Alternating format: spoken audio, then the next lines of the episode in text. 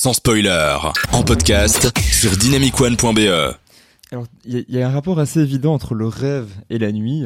Tout est clair le jour et plus trouble la nuit. Le réel se mélange à l'imaginaire la nuit et on distingue moins les formes. On est plus souvent soumis à des modifications de la perception, la fatigue, le manque de clarté visuelle, la prise d'alcool par exemple. Ce qui symbolise vraiment très bien un film en particulier, Eyes Wide Shut.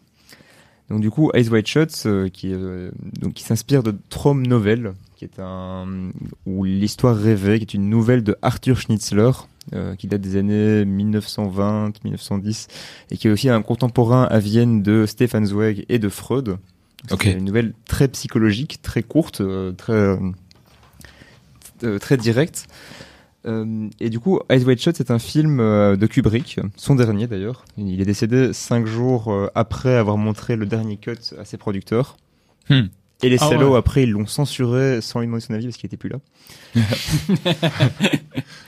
Avec Tom Cruise et Nicole Kidman, qui étaient des deux super méga stars à l'époque, dans les rôles principaux, qui sont en couple comme dans la vraie vie. Donc Ça, c'est fou, ça. Et d'ailleurs, apparemment, il y a eu des anecdotes comme quoi il y avait des problèmes de, de couple sur le tournage, liés peut-être aussi, au film qui parle de problèmes de couple. Ouais. Et donc ça va raconter en fait donc un épisode de, de leur vie avec en trame de fond une réflexion sur le couple en général et le sexe, ce qui se matérialise notamment par deux choses euh, une alternance de scènes de jour et de nuit et une histoire dont les deux perspectives, celle de Nicole Kidman Alice et de Tom Cruise euh, Bill, sont des miroirs très forts. Ice Shot va euh, plus loin en fait en créant le doute sur la véracité même des événements qui se déroulent la nuit, qu'on peut confondre avec le rêve, comme dans la nouvelle du coup, et dont le titre d'ailleurs de la nouvelle est moins ambigu. Euh, et où le parallèle est encore plus fort puisque le protagoniste se rend lui-même à la fameuse scène d'orgie, tandis que en, en même temps sa femme fait un rêve érotique, donc les deux éléments sont simultanés. Alors que dans le film, ça va Avec un autre homme, je Ah. crois. Le rêve érotique. C'est pas avec Tom Cruise, hein. Euh, avec un autre homme, tout à fait. Ah ouais. Mais du coup, dans le, la nouvelle, les deux, tout se passe en même temps. Les deux vivent leur expérience, mais une qui est totalement rêvée, une qui est totalement vraie, Mhm. alors que dans le film, ça va se succéder.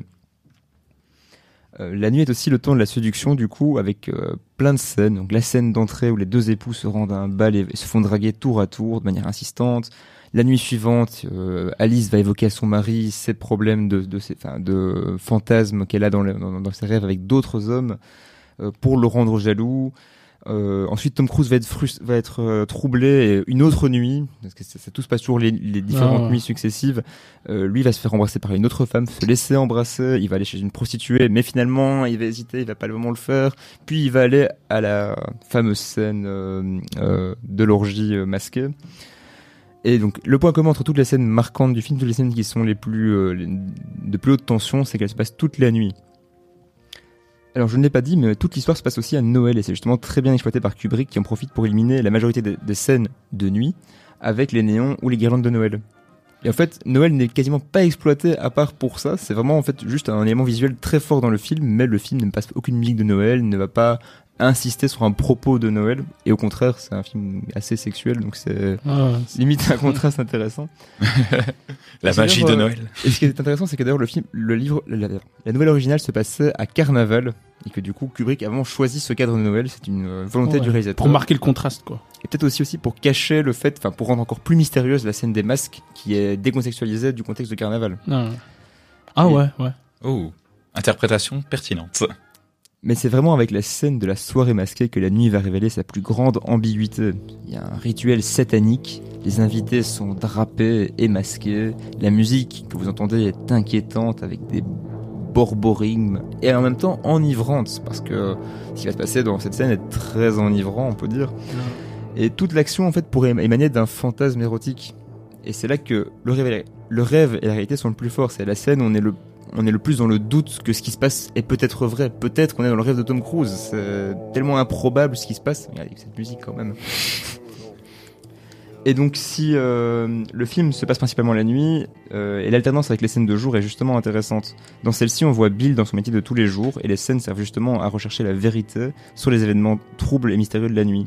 De même si presque tout- toutes les scènes nocturnes sont liées de près ou de loin au sexe ou à la séduction, les scènes de jour montrent tout le contraire parce que la séduction et le sexe sont clairement associés à la nuit.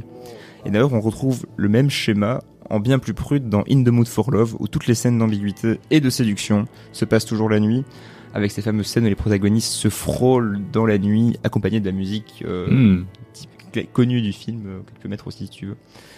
Et les points communs entre les deux films, au-delà de l'efficacité esthétique indéniable des scènes de nuit et de leur superbe musique, c'est évidemment le caractère ambigu et l'atmosphère de séduction que la nuit permet de renforcer. C'est pas forcément les éléments auxquels on pense en premier en pensant à des films de nuit, mais c'est clairement, mais clairement ces deux films l'associent, la nuit, à la séduction, à la jalousie et à l'ambiguïté, comme peu de films l'ont fait avant.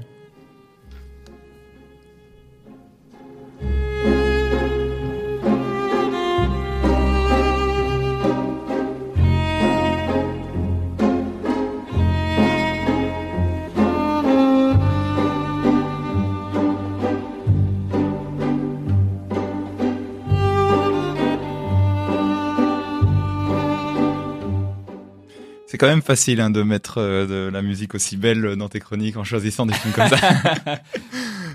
C'est bien vu. Euh, Alors moi j'ai toujours pas vu Eyes Wide Shut. Moi, qu'est- Qu'est-ce que je fais en animateur enfin, de cette enfin, tu as vu In the Mood for Love.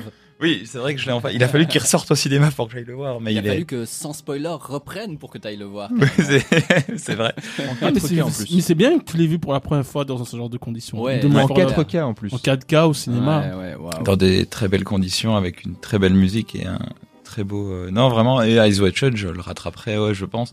On a, euh, c'est juste que voilà, il y a, il y a tellement Ouais, de classiques il y a à tellement rattraper, mais films à voir. En plus, tu as vraiment, je trouve, évoqué beaucoup de choses dans le film et j'avais peur que tu, tu spoil. En fait, tu, as- je trouve tu, tu as créé un intérêt chez Ouais, moi en en parlant. pas, tu n'as pas spoilé, tu as installé l'ambiance du film et, et pour ceux qui l'ont pas vu, ben, je crois que ça peut donner envie, ouais. Parce que pas du tout raconter tout le fil rouge du film au niveau scénaristique. Bien joué, Ouais, bien ouais, joué. bien joué. Et c'est surtout que moi j'ai l'horrible jingle alerte spoiler que j'étais prêt à lancer pour gâcher ta chronique si tu spoilais.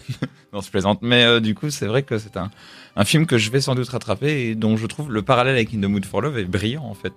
J'ai pas vu le film, mais c'est brillant. Je trouve ce truc de, de connecter la nuit. euh, Mais peut-être les deux autres qui ont vu les films, eux par contre, pourront. euh, Ah bah ouais, moi j'ai surkiffé. hein. Et d'ailleurs, c'est un peu frustrant de, de se dire que c'est son dernier film, que c'était son dernier film quoi. J'avais l'impression qu'il avait encore tellement de choses à dire euh, parce que ch- ch- chaque film qu'il réalise, c'est différent du précédent. Voilà, il a quoi. fait- ça, ça annonçait encore euh, autre chose quoi. Il a fait AI aussi. Ah oui, il a scénarisé, et, ah qui, est, qui, est, qui est très bien. euh, ouais. C'est-à-dire que c'est est lui qui devait faire ce film-là ouais. et euh, c'est Spielberg. Spielberg qui l'a Et repris. ça aurait été totalement différent évidemment. Mais le film de Ouais. Spielberg, il est déjà bien. hein. Je le trouve déjà de cool, hein. malgré l'épilogue un peu chiant là. Mais si tu retires l'épilogue, il est excellent le film de Spielberg. Euh, pour ma part, c'est, je pense, le seul film de, de Kubrick que j'ai vu en entier. J'ai été au bout. Ah ouais, j'ai pas euh, senti euh, cette tension insoutenable que j'ai que j'ai eu dans ces autres films. Euh, Bon, Mais attends, je, mais, je euh, l'ai trouvé très bien. Je l'ai trouvé très mais, bien. Mais, mais euh, les autres films que t'as vu de, Spiel- de J'ai Kubrick, c'est arrêté, quoi? j'ai arrêté 2001 l'Odyssée de l'espace, j'en pouvais plus. Ouais. C'était voilà. chiant. Non, c'est pas que c'était chiant, Ah. c'est que c'était insoutenable. Ah ouais, carrément, de ok. tension pour moi. Ah ouais, d'accord. Ouais.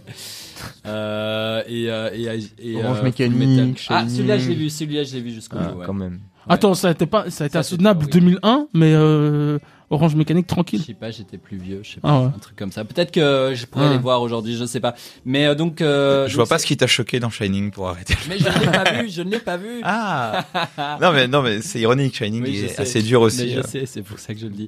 Mais donc, euh, moi, je, je, voilà, ce film, je, je l'ai aimé. Et petite anecdote amusante, aux États-Unis, la version du film est censurée complètement. C'est-à-dire qu'il y a tous tous les gens à poil euh, dans la, la scène d'orgie sont euh, avec des petits carrés comme ça. Quoi Il y en a pas que pendant la scène d'orgie en plus. Il y a plusieurs scènes où il y a des gens Mais à poil. c'est- C'est, mais c'est Quoi, des horrible. petits carrés que voilà donc le principe même du film est complètement euh, niqué par la Non, mais il y a des petits carrés sur les seins et tout ça. mais surtout sur les personnages en- donc c'est comme si c'était des silhouettes en petits carrés quoi Ah, c'est trop bizarre comme voilà censure. donc la censure assez Mais alors quand Voilà, c'est grossière, a quand quoi. même été euh, censuré euh, avant la projection parce que du coup il y a pas mal de scènes en fait, lors de la scène- notamment lors de la nuit d'orgie, Hmm. où en fait ils ont mis des gens devant les, les gens qui étaient trop explicitement à poil, euh, où on voyait trop de choses. des gens c'est des gens c'est des silhouettes c'est pas des carrés t'as Ouais, raison. je me sais bien. c'est des ombres Ah, noires mais c'est encore Mais c'est infâme. c'est encore pire Artistiquement, ça n'apporte rien en plus. non non ah bah non ça retire beaucoup plutôt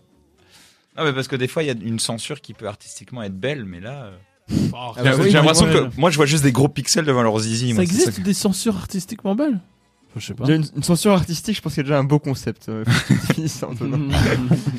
Ah ouais, dans le, dans le genre que la, la censure, euh, comment dire, quand, quand le réalisateur essaie justement de détourner cette censure-là, ça peut être artistique, Ça, mais la censure en ça. soi. euh, Ça, c'est intéressant. Une autocensure euh, Ouais. intelligente. Comme par exemple, bah là, là on digresse, mais c'est pas grave. euh, dans La mort aux trousses, Mhm. la scène euh, dans le train où Cary Grant s'apprête à faire l'amour avec une femme, ça cut et il y a un plan d'un du train rentrant dans un tunnel. Exact, exact. Ah, Ça, c'est oui, pas mal, ça. Comme euh, métaphore. euh, Quand j'étais plus ouais, jeune. ouais. ça va, aujourd'hui, j'ai compris. Moi, j'avoue, j'ai pas compris. J'ai j'ai vu sur internet, hein, je vais pas mentir.